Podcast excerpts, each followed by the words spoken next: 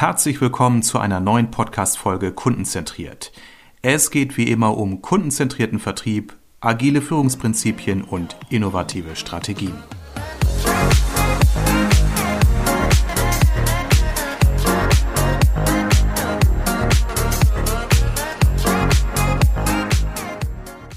Juliane, schön, dass du heute hier bist. Ich erinnere mich nochmal daran, wie wir eigentlich zu dem heutigen Termin gekommen sind.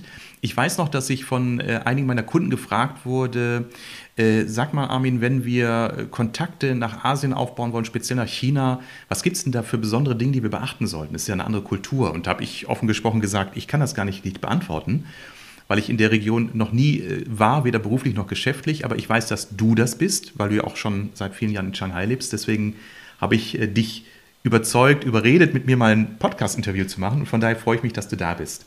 Herzlich willkommen also zu unserer heutigen Folge. Es geht um Business in China, was man als Europäer wissen sollte, wenn man in China Geschäftskontakte aufbaut. Juliane, du bist eben schon seit einigen Jahren in Shanghai, von daher freue ich mich, dass du dir heute Zeit genommen hast. Magst du kurz mal dich selbst mit eigenen Worten vorstellen? Äh, ja, hallo Armin. Ähm, danke, dass ich hier sein darf.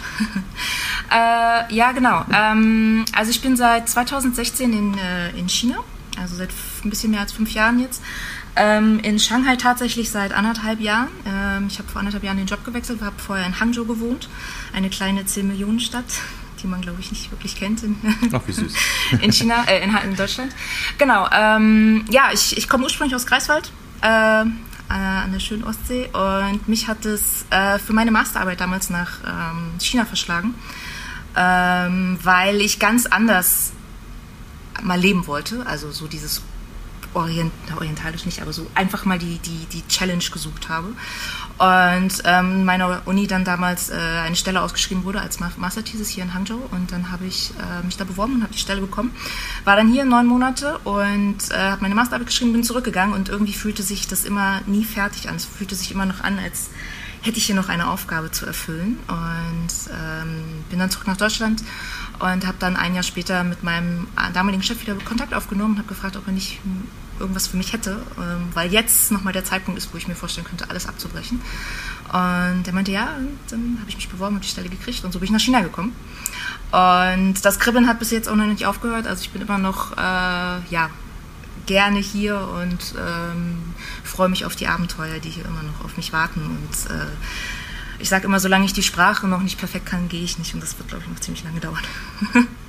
also das, das, klingt jetzt nicht so nach diesem berühmten Auslandsjahr, wo alle hier in Deutschland sagen, naja, die Juliane kommt ja bald zurück. Das klingt schon so nach längerem Aufenthalt. Du scheinst dich richtig verliebt zu haben. Ja, definitiv. Also ich bin natürlich mit dem Aspekt gegangen, ja, ich ein, zwei Jahre mache ich das und dann schaue ich mal. Und ähm, ja, das hat dann aber es ist immer so, also entweder, bei vielen Experts hier, also entweder du liebst es oder du hast es und wenn du es liebst, gehst du eigentlich nicht unter drei, vier, fünf Jahre weg und eigentlich bleibst du dann eigentlich auch länger. Also versuchst es irgendwie länger zu bleiben. Genau. Und was ja entscheidend ist, du bist ja nicht jetzt nach China gegangen, um mal so ein Jahr durch das Land zu trampen, wie so ein Backpacker und äh, Land und Kultur kennenzulernen. Du bist ja deines Berufs wegen auch dorthin gegangen.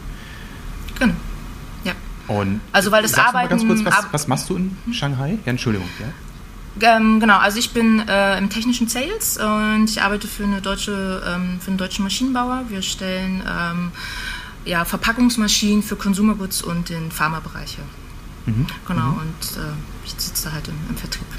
Und äh, wir hatten ja eben im Vorgespräch schon kurz mal über die aktuelle Corona-Situation gesprochen. Hier in Deutschland sind wir immer noch nicht mit dem Impfen so weit, dass sich die äh, Situation deutlich lockern. Ihr seid ja schon seit einem Jahr schon wieder in einer relativ normalen Businesswelt, also keine Homeoffice-Pflicht mehr, Messen finden statt und so weiter.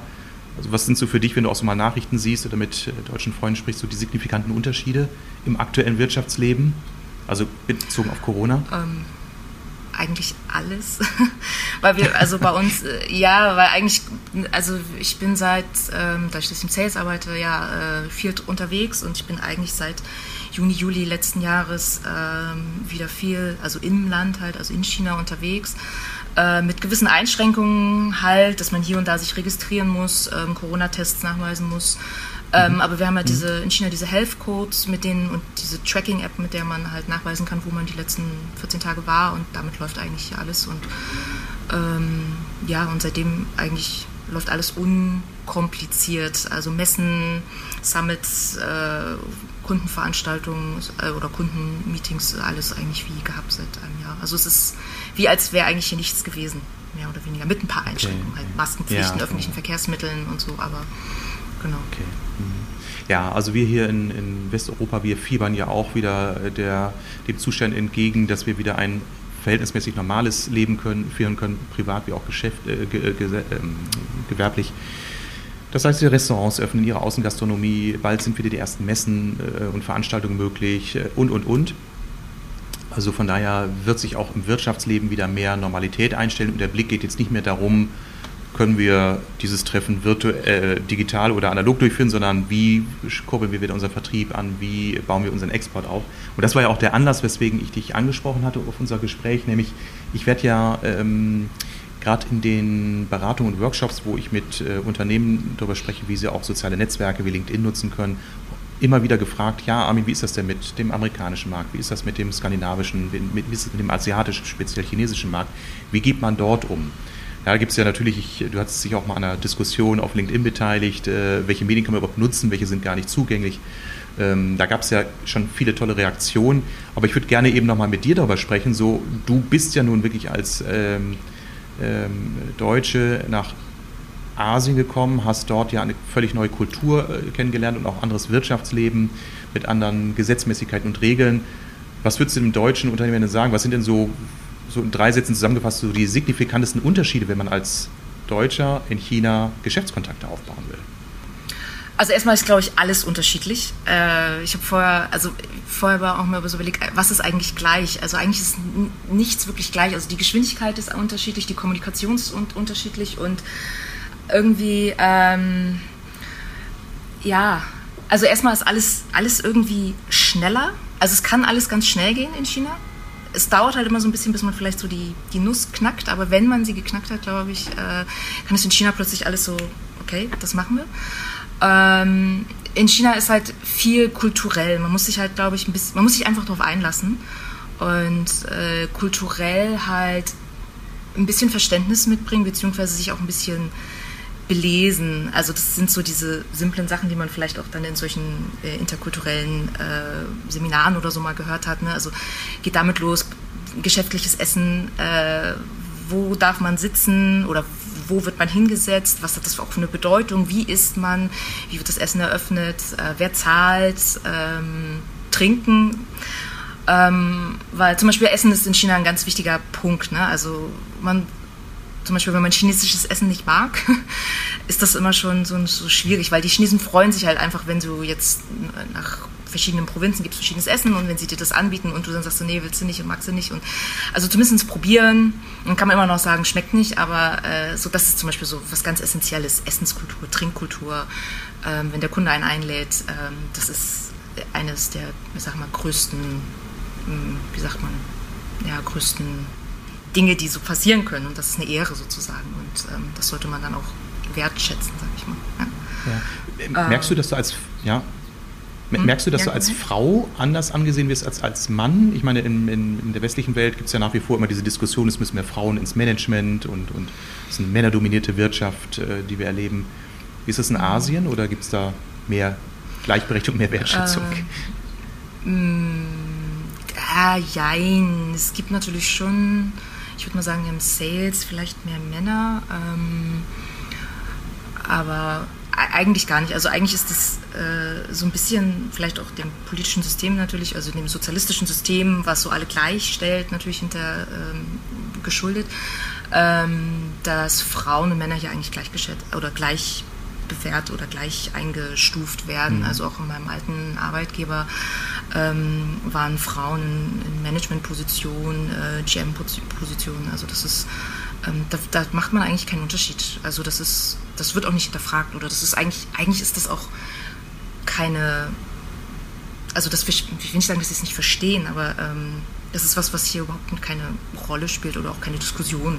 Mhm. So, sie kann nicht Management werden, weil sie ist ja eine Frau oder sie hat ja Kinder oder so. Das ist halt, hat natürlich auch den Hintergrund, dass die Kinder hier viel von ihren Großeltern aufgezogen werden und ähm, man dann teilweise die Kinder vielleicht dann gar nicht vor Ort hat, sondern die wohnen dann halt mit den Großeltern im Dorf und kommen dann halt, wenn sie zur Schule kommen, kommen sie dann äh, in die Stadt zurück oder die Großeltern wohnen halt mit den, mit den Eltern zusammen und kümmern sich dann halt um die Kinder. Es ist natürlich mhm. ist ein anderes Setup.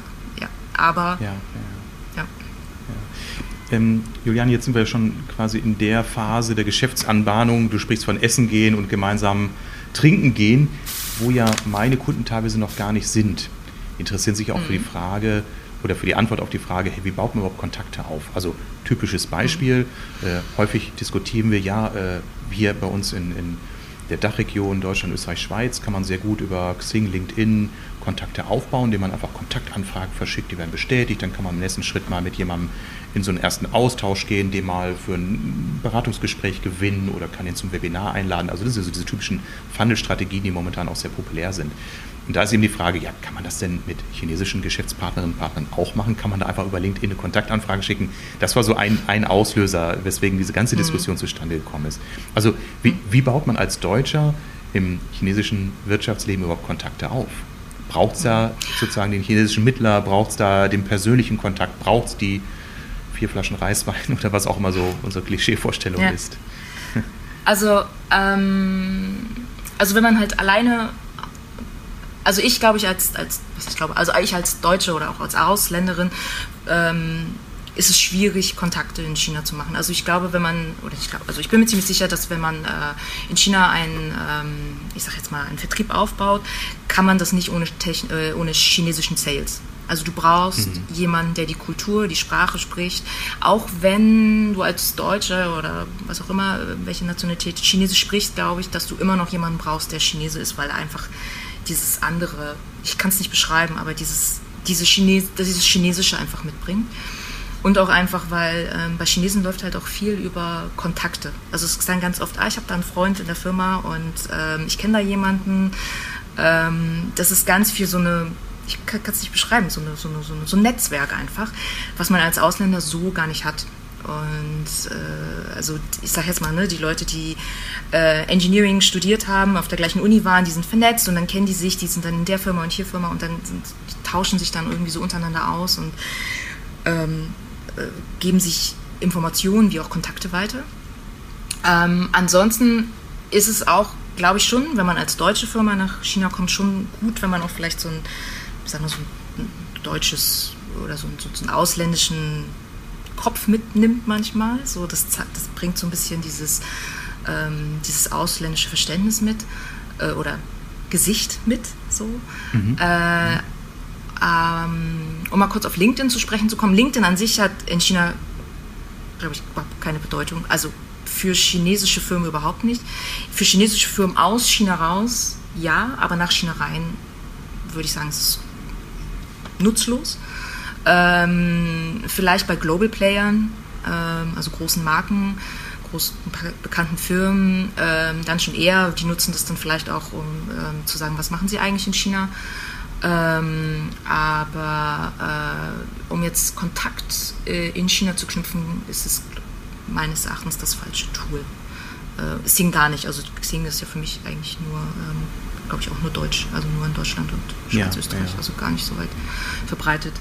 Ähm, ansonsten würde ich sagen, ist es wichtig, dass man äh, also chinesische ähm, Kommunikationsmittel hat, sprich eine Visitenkarte in Chinesisch, äh, eine Website in Chinesisch. Ähm, die, es, Leute können zwar mehr und mehr Englisch, aber ich sag mal so, der wenn wir jetzt mal von technischen Sachen sprechen, ähm, der Techniker, der das dann so vielleicht auf technischer Ebene entscheidet, der spricht dann doch lieber erstmal in seiner Sprache, bevor er das dann vielleicht technisch äh, in, in Englisch bespricht. Also da ist es schon wichtig, irgendwie immer was Chinesisches zu haben. Also Werbemittel, Website, ähm, alles in Chinesisch. Und ähm, ansonsten würde ich sagen, Kontakte zu knüpfen ähm, Messen. Ich finde, Messen in China sind immer noch ähm, ist ein großes Ding, so Kontakte zu knüpfen, sich irgendwo eingeladen, also auf den Stand eingeladen zu werden, einen Kaffee oder Tee oder was auch immer zusammen zu trinken. Ähm, hat auch irgendwie so ein bisschen den Hintergrund, ähm, ich weiß nicht, ob es damit zusammenhängt, aber Messen in, in China sind eigentlich fast umsonst. Die kosten nur so einen kleinen also kosten irgendwie so 5, 6 mhm. Euro Eintritt. Also in Deutschland, meine ich, ist das immer wahnsinnig teuer teilweise. Ähm, kostet hier wirklich kleines bis gar kein Geld. Ähm, das führt auch dazu, dass Messen relativ voll sind, finde ich. Ähm, jetzt Corona-bedingt immer mal ein bisschen weniger, aber ähm, eigentlich ähm, relativ gut besucht. Ähm, und ansonsten sehr fachspezifische Summits kann ich echt empfehlen. Also da kommt man halt auch sehr nah an Leute dran. Ähm, also keine Ahnung, also für mich ist es halt als Verpackungsingenieur, ist es halt also ähm, Packaging Summits, ähm, Sustainability, irgendwelche neuen Materialien, ähm, wo sich ausgetauscht wird. Also solche Sachen besuchen, ähm, die sind meistens auch sehr gut organisiert mit Translation, also mit diesen Trans, äh, wie sagt man, also diesen Übersetzung, also ons, ja, mit diesen gleichzeitig äh, Übersetzen, ähm, das ist eigentlich super gut gemacht. Ja. Ähm, mhm. Mhm. Genau, ja. Und das äh, funktioniert eigentlich super und ähm, da kommt man sehr gut mit Leuten eigentlich auch in Kontakt und ähm, kann so sein Netzwerk erweitern. Das ist dann vielleicht nicht der Kontakt, der wichtig ist, aber das läuft dann immer so, dann kommt man wieder woanders hin und das, das wächst dann so äh, organisch und ähm, ich finde, so kommt man in China eigentlich ganz gut äh, an seine Leute ran, die man dann braucht, um ähm, ja, Kontakte zu machen und auf solchen Summits vielleicht auch einen Vortrag zu halten.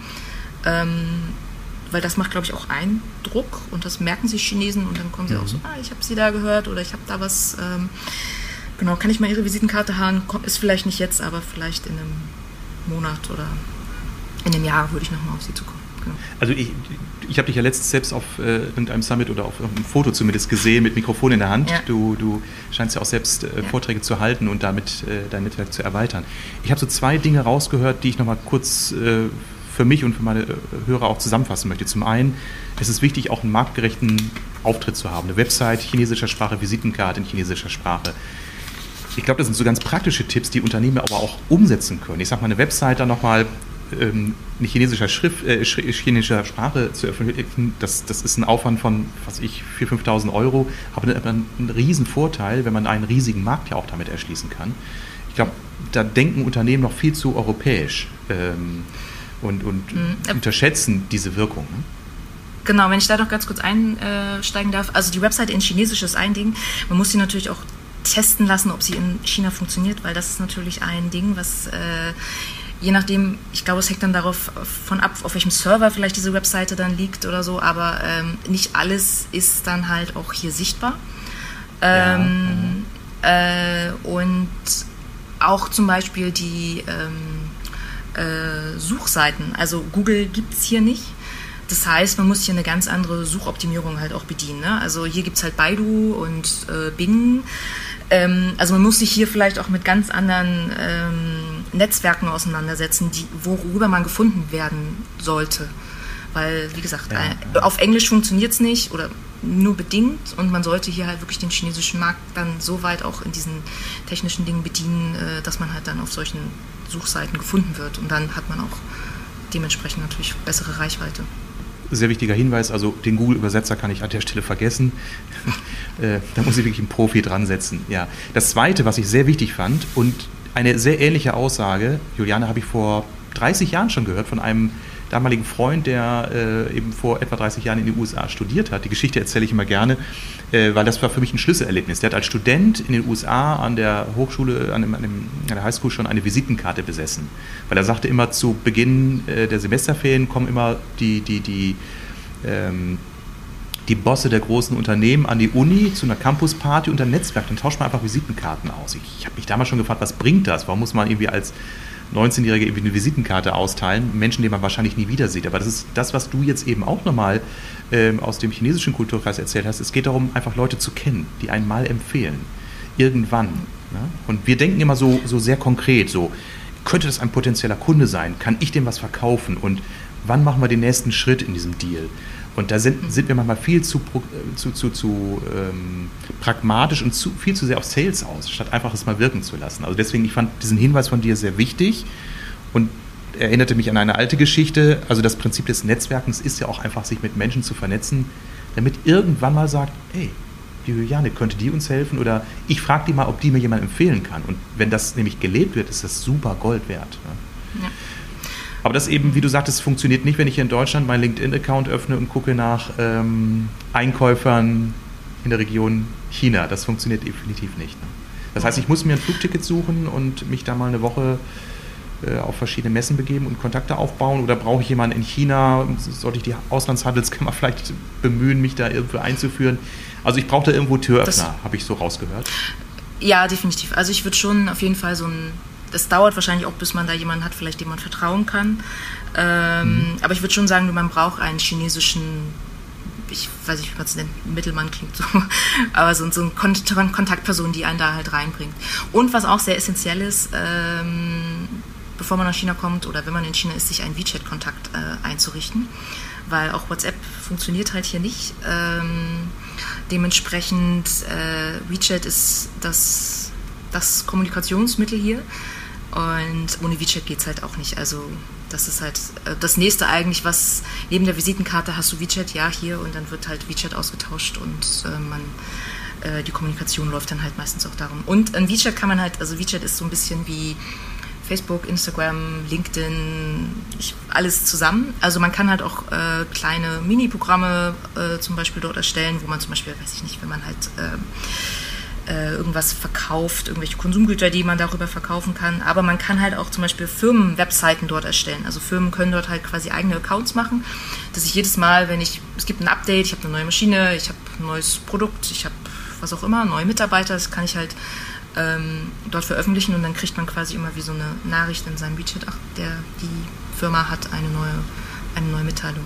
Wir schauen ja oftmals auch auf äh, den chinesischen Markt und denken mal, wow, die sind sehr innovativ, die sind sehr schnell, Wachstum, äh, technischer Fortschritt und äh, wir quälen uns dann erstmal mit den ganzen DSGVO-konformen Richtlinien, die wir da einhalten müssen und, und, und. Da wünschen wir uns eben manchmal hier auch eine höhere Geschwindigkeit. Äh, wir haben jetzt ja auch hier in, in, Westeuropa ein Jahr etwa gebraucht, um Unternehmen erstmal videokonferenzfähig zu machen. Also ich habe wirklich in den letzten Wochen noch, und wir haben jetzt äh, im Mai 2021, ich habe in den letzten Wochen noch äh, Videokonferenzen oder Webinare durchgeführt, wo es dann hieß, ja, wir müssen erstmal im Vorfeld klären, ob alle eine, eine Webcam haben.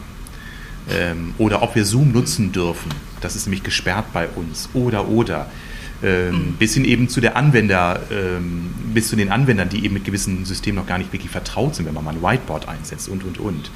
Also ich als Selbstständiger, der ich ja eigentlich Zeit meiner Selbstständigkeit remote gearbeitet habe, mal hier im Hotel, mal da im Hotel, mal im Homeoffice, ich hatte ja von Anfang an den damals immer relativ aktuellen Stand der Technik, weil es mir mein Arbeiten ermöglicht hat. Für viele Unternehmen ähm, war das jetzt erstmal eine Revolution, erstmal für jeden Mitarbeiter eine Webcam zu beschaffen und ein Videokonferenzprogramm einzurichten. Mhm. Ähm, glaubst du, dass äh, man ähm, auch aus der Ferne einen Kontakt zum asiatischen Markt äh, aufbauen kann als Deutscher oder ist die Präsenz vor Ort wirklich entscheidend? Ich meine, du hast es eigentlich schon zu Beginn beantwortet. Wenn man sagt, das Geschäftsessen hat eine zentrale Rolle, das gemeinsame Trinken hat eine Rolle, dann braucht man letztendlich das Ticket nach Peking oder Shanghai, richtig? Ja, definitiv. Also fern funktioniert nichts. Also das, das, der, das ist die falsche Kultur. Das funktioniert vielleicht ja, in Europa, ja. ich weiß es nicht, aber in China, Asien definitiv nicht. Das ist eine, eine ähm, persönliche Kontaktkultur. Also da muss man sich, ich sag mal, sehen und fühlen und äh, ja, genau. Ja, wie machst du das denn? Also, ich meine, du bist ja definitiv nicht als Asiatin äh, zu erkennen. ähm, hast du in deinem deutschen Unternehmen mit äh, Niederlassung in Shanghai, äh, hast du chinesische Kolleginnen und Kollegen oder hast du Handelspartner? Wie, wie, wie bist du in den Markt hineingekommen?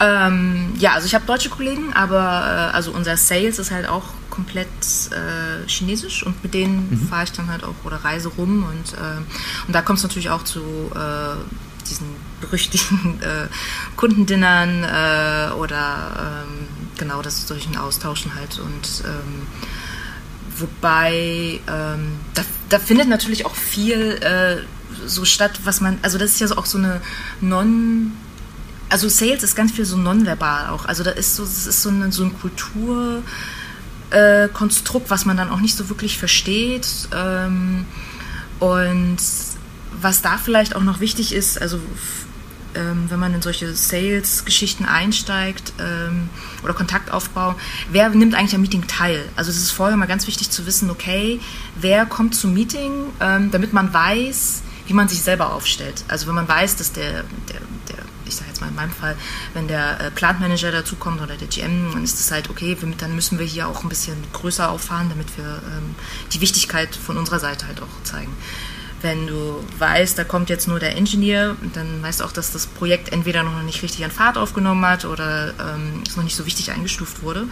Äh, also es ist, Hierarchien spielen in China schon eine große Rolle. Also wer blöd gesagt, was steht auf deiner Visitenkarte.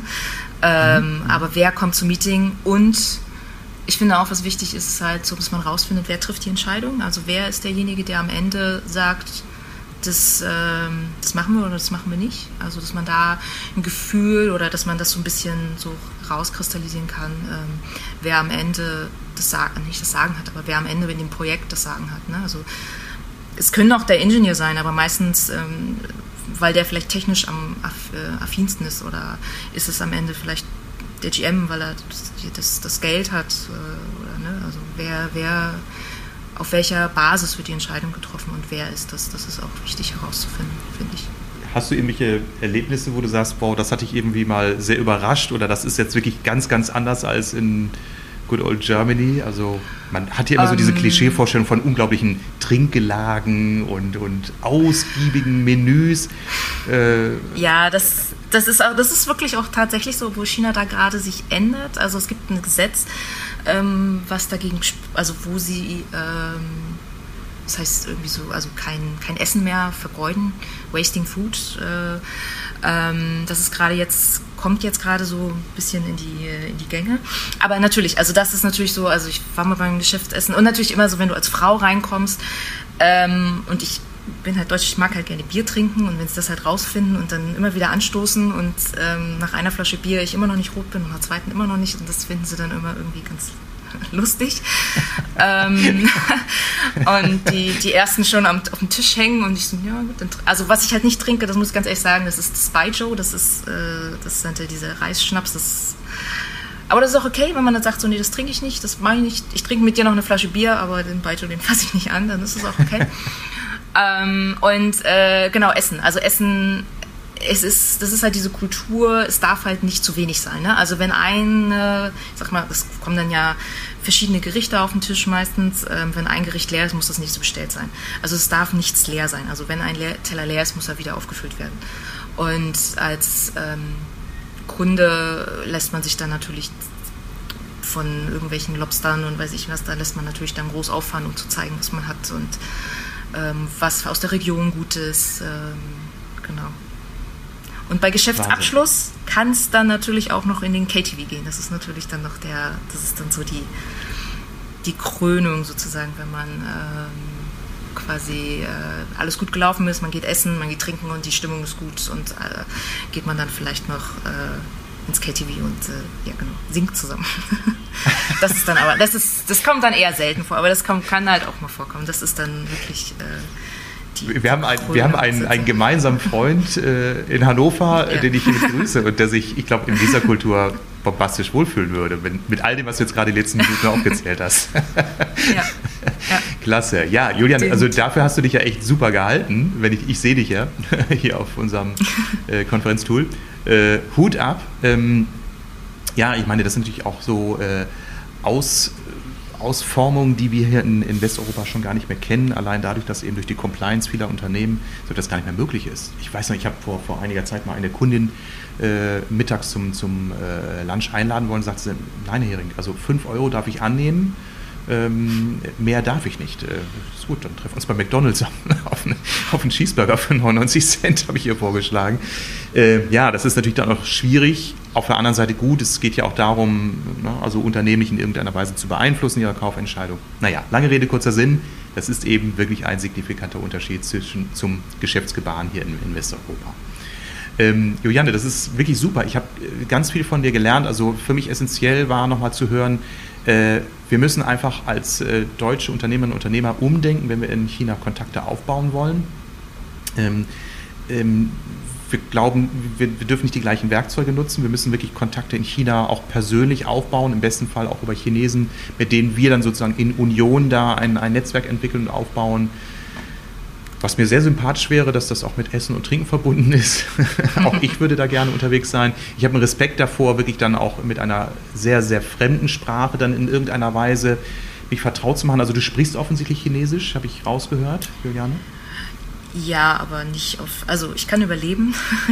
Ja, ich kann ja. Taxifahrer, also, also Taxifahrer sagen, wo er langfahren soll, aber ich ähm, kann jetzt nicht. Ähm, verhandlungssicher oder irgendwie das beruflich nutzen. Das ist auch ein Grund, warum man auf jeden Fall jemanden haben sollte, ähm, der mit einem Kontakt aufbaut, weil man kann nicht davon ausgehen, dass die Leute Englisch sprechen. Und wenn, reicht es vielleicht nicht aus. Also da diese unterschwellige Kommunikation ist auf jeden Fall sicherer, mit, auch mit, mit Translator immer zu machen.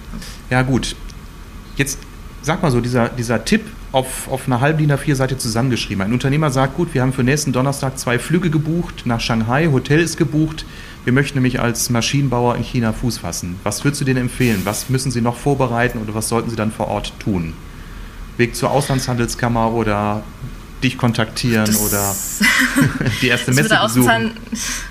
Das mit der Außenhandelskammer kann ich weder bestätigen noch äh, leugnen. Ich weiß es nicht. Also die können wahrscheinlich auch hilfreich sein. Die gibt es ja nicht ohne Grund hier. Also die organisieren auf jeden Fall auch ähm, so ähm, German Chamber, also so, so ähm, Treffen, wo man Industrieaustausch findet, aber natürlich immer nur deutscher Austausch, dann nicht unbedingt äh, mit chinesischen.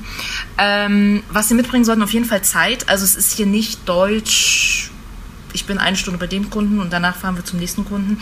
Also ähm, das kann halt alles ganz schnell äh, länger dauern hier und ähm, was der Chinese dann auch nicht so mag, ist dann, also wir müssen jetzt äh, los, wir müssen zum nächsten Kunden, sondern man sollte da schon in genügend Zeit mit einplanen, dass man ähm, für das vielleicht kommende Dinner oder auch äh, Mittagessen dann entsprechend Zeit mitbringt. Also ähm, das ist nicht deutsch getaktet und deutsch, äh, wie soll man sagen, äh, so, so ähm, getimed. Das funktioniert halt hier mhm. nicht.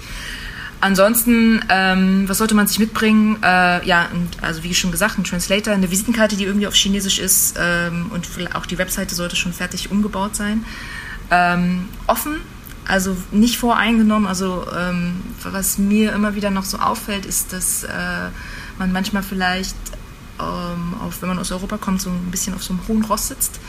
Ähm, das ist definitiv hier also ich glaube, jeder, der einmal nach Shanghai kommt, sieht ähm, oder auch auf einer Messe ist, ähm, die Zeiten sind vorbei und China ist hier, ähm, also ist, ist uns, ich will nicht sagen voraus, aber ist auf jeden Fall ähm, auf, auf dem gleichen Level mit uns und äh, das ist, äh, man sollte diesem, man sollte auch einfach mit so Respekt gegenübertreten und mit, ähm, ja, mit, mit, offenem, mit offenem Mind einfach da sein und äh, das ist halt, glaube ich, sehr, sehr wichtig. Und ich glaube dann äh, mit den entsprechenden Kontakten, mit der Kontaktperson, die man dann mitnimmt, äh, auf Messen gehen und entsprechend sich vielleicht auch beraten lassen, was die Person, die hoffentlich dann vielleicht schon in dem Business arbeitet, weiß, äh, kann man, glaube ich, ähm, kann man einen guten Anfang wagen äh, und dann halt vielleicht sich sogar jemanden vielleicht, der dann vor Ort wirklich als Sales arbeitet und dann immer mal wieder hier und da die, die Firma auch repräsentiert. Ähm, das ist, glaube ich, sehr wichtig. Ja. Und ähm, was mir noch einfällt, was man, ähm, wenn man zu Firmen geht und vielleicht seine eigene äh, Firma so ähm, präsentiert, ähm, ist halt auch immer ganz gut, wenn man erzählt, was man denn schon gemacht hat. Also wenn man vielleicht doch schon nachweisen kann, man hat schon mit der Firma gearbeitet oder die benutzen, was man immer auch verkauft. Äh, wenn man da äh, Firmen hat, die, die bekannt sind, das ist auch immer ähm, gutes Einstieg, ne? weil das ist dann immer so, ach, die machen das, dann, dann so dem Motto, dann will ich das auch haben. Ähm, weil was man in China auch nicht unterschätzen darf, meistens, also ganz oft, also Geld ist manchmal gar nicht so das Problem. Ne? Das ist dann manchmal auch so ein Image-Ding. Ich will das haben, weil der und der hat das auch. Also das, ähm, und dann spielt so ein, so ein Brand, was da vielleicht in der, im Hintergrund das auch benutzt, ähm, ja, eine Rolle oder kann da ein Einstieg sein vielen Dank für diese tolle Gebrauchsanweisung. Jetzt weiß ich genau, worauf ich achten muss, was ich in meinen Koffer packen muss und was ich meine Haltung auch noch ein Stück weit enteuropäisieren und mehr eben in die chinesische Kultur übertragen muss. Juliane, das war sehr, sehr spannend. Äh, für mich äh, in dem besonderen Maße, weil ich eben noch nie in Asien gewesen bin, weder beruflich, privat. Das hat mich sehr neugierig gemacht. Ähm, ich hoffe, dass die Reisen demnächst wieder möglich sind und vielleicht führt ja auch mein Reiseweg mal über Shanghai und dann äh, trinken wir mal zusammen einen kleinen Reisschnaps oder nur ein Bierchen. ja. ja. Ich danke dir sehr herzlich, dass du heute da warst. Ähm, bei euch ist es jetzt äh, Nachmittag 17 Uhr, hier ist es äh, 11 Uhr vormittags. Ähm, mit der Verbindung hat geklappt über Zoom. Ähm, war für mich auch neu, diese Erfahrung, ob wir auf diese Distanz äh, ein flüssiges, lockeres Gespräch führen können ohne technische Einschränkungen. Perfekt. Ich danke dir ganz herzlich für dieses sehr, sehr spannende Interview und freue mich, wenn wir einfach in Kontakt bleiben und wir für Tipps dich immer mal wieder mal ansprechen können. Ja, sehr gerne. Vielen Dank.